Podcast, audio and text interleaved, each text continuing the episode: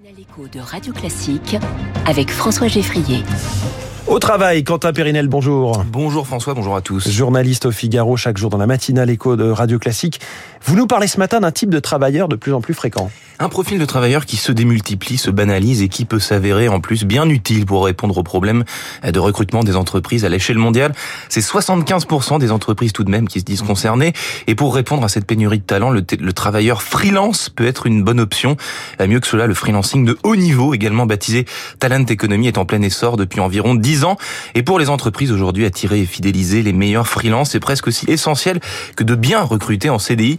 La collaboration entre freelance et entreprise devient de plus en plus structurée. C'est ce mmh. que révèle une étude très riche que nous dévoilons en exclusivité ce matin sur Radio Classique euh, du cabinet de conseil Roland Berger et de One Man Support, leader en France du freelancing de haut niveau. Alors certains talents de haut niveau euh, préfèrent donc désormais l'indépendance plutôt que le salariat. Eh oui, désormais ce n'est plus un choix original hein, pour un talent, même de haut niveau, de sortir du modèle traditionnel du salariat euh, pour se mettre à son compte, ni pour les entreprises de collaborer avec eux en tant qu'indépendants.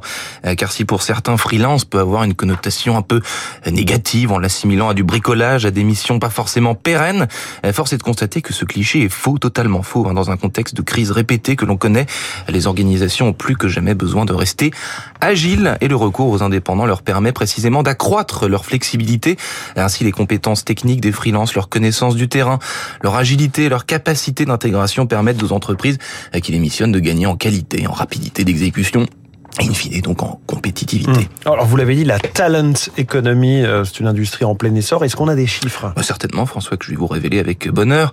Euh, entre 2016 et 2021, le nombre de freelances a augmenté de 7% dans le monde et devrait croître de 11% supplémentaire entre 2021 et 2026.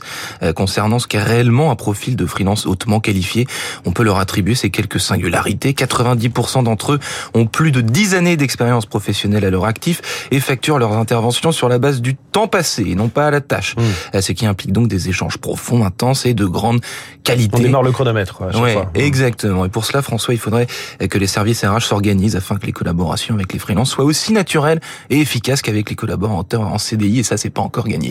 Merci beaucoup, Quentin Périnet. La chronique au travail qu'on retrouve en podcast. Sur bon week-end, François.